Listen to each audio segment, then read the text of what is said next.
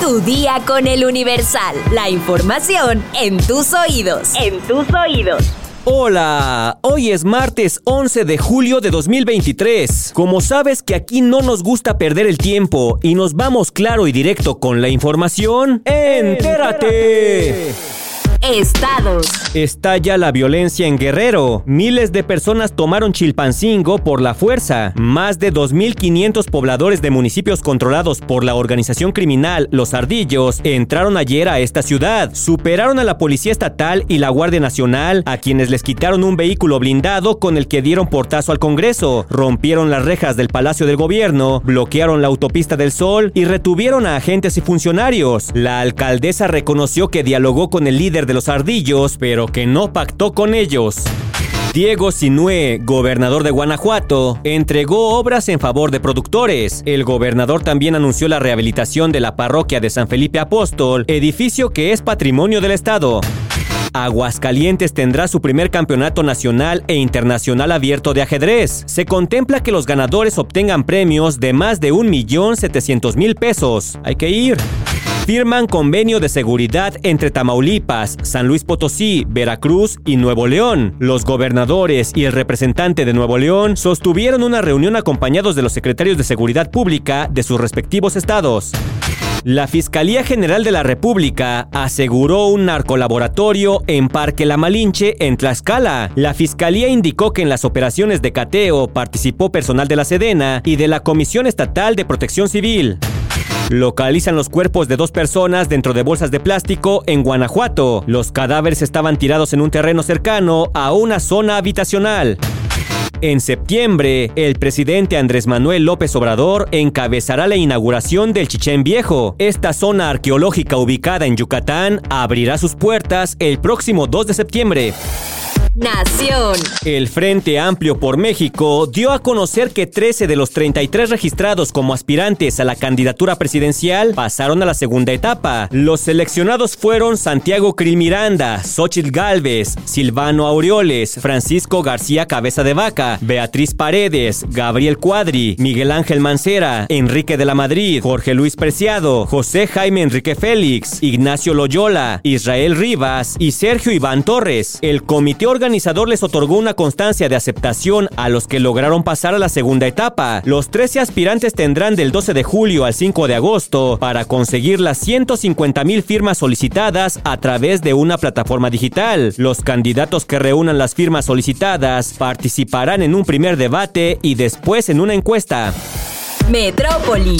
Un ataque realizado por hombres armados que dispararon y quemaron puestos semifijos en la zona de la isla, en la central de abasto de Toluca, dejó nueve personas muertas, entre ellas tres menores de edad y otra más lesionada que fue trasladada a un hospital, así lo informaron autoridades de la Fiscalía General de Justicia del Estado de México. Sin descartar hipótesis investigativa alguna y derivado de la información aportada por testigos, cámaras de seguridad dentro y fuera de la nave comercial y antecedentes que pudieran estar relacionados, se advierte de manera preliminar que diversos sujetos portando armas cortas habrían ingresado al área referida para realizar detonaciones y presuntamente rociar una sustancia por determinar que habría provocado el incendio de una zona específica de esa nave para posteriormente huir a bordo de un vehículo, así lo indicaron autoridades de la Fiscalía mexiquense. Sobre las causas, indicaron que una de las primeras hipótesis consistiría en que estos hechos podrían estar con conflictos internos por la posesión de los comercios en un entorno de acciones judiciales diversas, amenazas y agresiones registradas con anterioridad. Después de dialogar con comerciantes, locatarios y directivos de la central de abasto de Toluca, estos señalaron que la zona del siniestro estaba en disputa entre particulares, pleito legal que se tensó hace unos días cuando los posesionarios obtuvieron un amparo, así lo indicaron las autoridades mexiquenses. Las víctimas eran comerciantes no establecidos que vendían básicamente verduras en un espacio por el que pagaban su cuota en la zona llamada La Isla, quienes denunciaron hace 20 días que habían sido amenazados para que desocuparan el área y hoy están muertos. Quienes fallecieron denunciaron que fueron amenazados, mas no extorsionados. Esto solo fue la gota que derramó el vaso de lo que sucede en la central de abasto de Toluca, que debe ser investigado a fondo por autoridades municipales, estatales y federales. Así lo exigieron los comerciantes.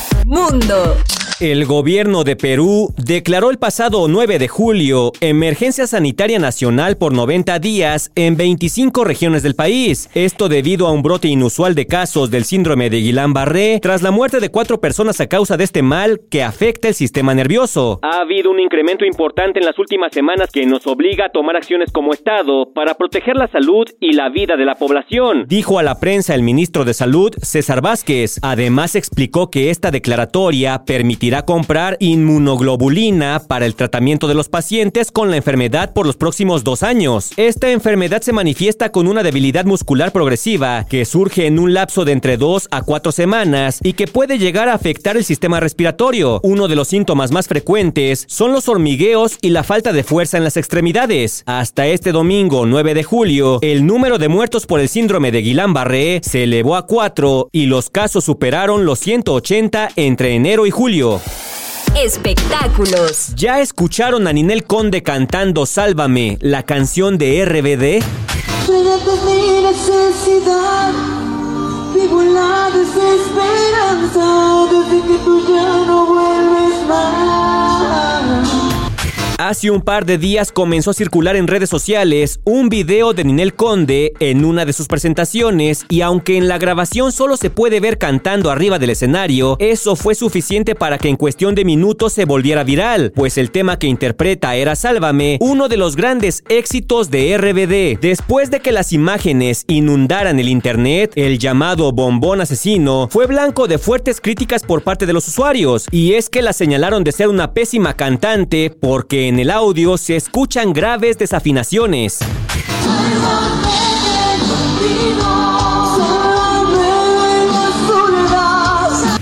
Pero ahora, cansada de las críticas, la también actriz no solo se defendió de las burlas, asegurando que dicho material estaba truqueado, también compartió el video original para callar de una buena vez a sus detractores. La semana pasada tomaron un fragmento de uno de mis shows y alteraron el audio, distorsionaron mi voz y volvieron algo negativo en viral. Aquí les dejo el video original sin trucos de mala edición. A ver, a ver, pues vamos a escucharlo.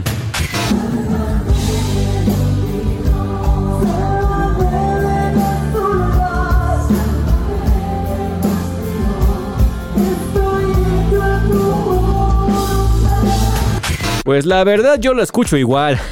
Ninel también explicó que desde hace más de 10 años ha sufrido de los malos comentarios, ataques y crueles burlas hacia su persona. En un principio porque alguien le inventó que había dicho surimi en lugar de tsunami. Dice que actualmente esas críticas ya no le afectan, pero que es muy triste ver que hay mucha gente llena de odio y resentimiento que no se ha dado cuenta el daño que hace. ¿Tú qué opinas? ¿Para ti quién canta mejor? ¿Carlos Rivera, Luis Miguel o Ninel Conde? Deja tu comentario en Spotify. ¿Sabes cómo quitar las manchas de agua del parabrisas de tu coche? Descúbrelo en nuestra sección autopistas en eluniversal.com.mx. Vamos a leer unos cuantos comentarios. Mi sección favorita. Juanes nos dice que cree que no es necesario lo de las groserías. Showas nos dice que él vota por Pedro Infante, pero depende de cada generación. Cifer-3 dice que este es el podcast que más le gusta de su rutina diaria y nos manda saludos desde Tijuana. Saludos a Tijuana. Eric Jesús nos dice un saludo desde Tehuacán, Puebla. Saludos a Puebla. Monique Sosa nos dice que no es fan de Luis Miguel, pero que es el mejor cantante de la época. Sin embargo, a ella le gusta más Carlos Rivera. Sara Magali Rojas nos dice que sigue esperando el podcast de fin de semana. Ya casi, ya casi. Joseph Kovacs nos dice que el más grande de México es José Alfredo Jiménez. Love Riverbrook vota por Pedro Infante. Verónica Sánchez dice que la grandeza de los artistas radica en la época en que se desarrollen. José Antonio dice que el problema con Luis Miguel, Alejandro Fernández, y otros más es que son figuras de masculinidad tóxica. Silvia Lu dice que entra en conflicto con Luis Miguel y Carlos Rivera, pero por antigüedad dice que se queda con el sol de México. Carla Jiménez dice que Gavito tiene razón, el rey cucaracho no merece tanta atención y es una basura de persona, y dice que ella también quiere su boleto para la rifa de la cena. Y por último, Alejandro Rodríguez nos dice, ¿quién criticó a Luis Miguel? Ni lo conozco. Mi opinión es que esos críticos profesionales son una bola de resentidos y envidiosos no crean, no arriesgan, no tienen talento, solo hablan.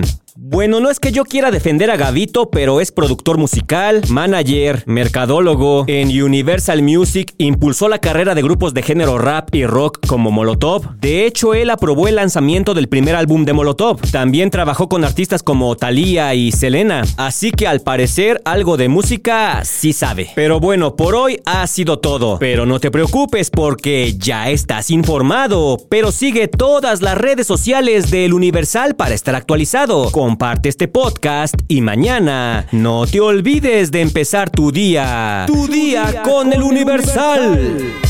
Tu día con el Universal. La información en tus oídos. En tus oídos.